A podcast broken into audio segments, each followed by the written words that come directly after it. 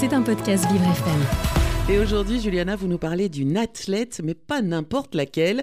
Il s'agit d'Alba Diouf. Et oui, Alba, elle n'est pas vieille, hein, mais du haut de ses 21 ans, elle se bat pour l'inclusion des athlètes femmes transgenres dans l'athlétisme de haut niveau.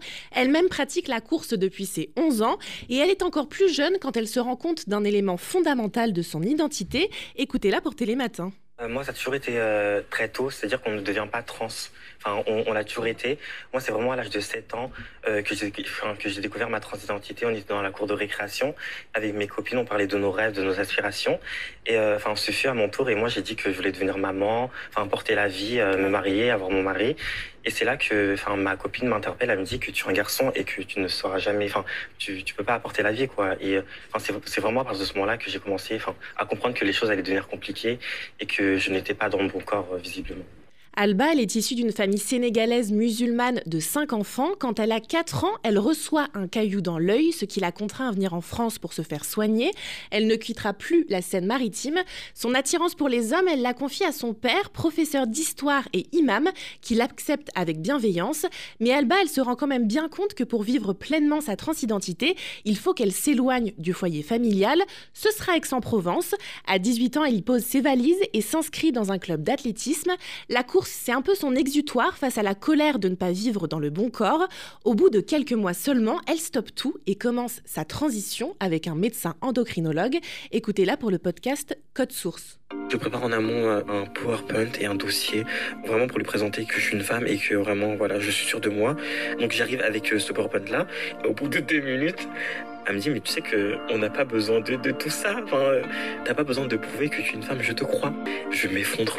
Je commence à pleurer. Je me dis mais enfin quelqu'un qui me croit en fait. Enfin. Je me dis mais waouh mais enfin je vais pouvoir devenir la femme que j'ai toujours voulu.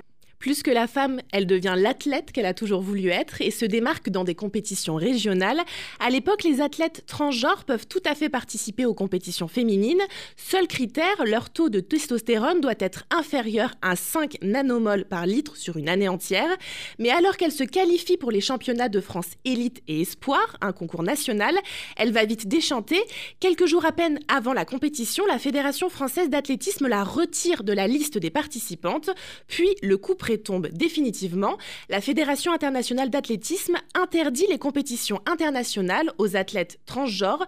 Ce que ça implique, Dominique, c'est que Alba, elle ne peut participer qu'à des compétitions départementales et que ses records ne peuvent même pas être enregistrés comme officiels, alors même que ses performances lui promettaient une carrière brillante. Mais est-ce que cette mesure est justifiée, Juliana? Alors l'objectif de cette mesure, c'est de garantir une certaine équité. Hein. Les fédérations partent du principe que le physique d'un athlète homme lui donne un avantage sur une athlète femme. Oui, mais voilà, bah, ce n'est plus d'un corps d'homme dont il s'agit, et ça, Alba Diouf, elle l'explique très bien. Les traitements hormonaux qu'elle prend depuis maintenant trois ans font baisser son taux de testostérone et entraînent une perte importante de la masse musculaire. Pour vous dire, le taux de testostérone d'Alba, il est même inférieur à celui euh, d'une femme née femme. Du coup, il y aurait au départ et en apparence aucune différence de performance physique entre une femme transgenre ou cis. Pour Alba, euh, bien plus qu'une mesure discriminante à l'égard des femmes trans, il s'agit d'une menace pour les femmes de manière générale. Les femmes trans ne sont pour elles pas une menace dans le sport de haut niveau qui devrait peut-être se tourner avec autant de vigueur vers les questions d'inégalité salariale ou encore d'agression sexuelle. Et ce message d'inclusion, elle l'a porté haut et fort en avril dernier en étant la première sportive transgenre à faire la couverture du magazine de sport L'équipe, Juliana. Et oui, Dominique, et ce n'est que le début. Alba Diouf, elle souhaite continuer à se présenter aux compétitions régionales et nationales avec en ligne de mire Paris 2024, évidemment. Tout ça à côté de ses études en sociologie et sciences politiques. Mais même si elle y parvient et on lui souhaite, Alba Diouf, j'ai envie de dire qu'elle a déjà un peu gagné Dominique.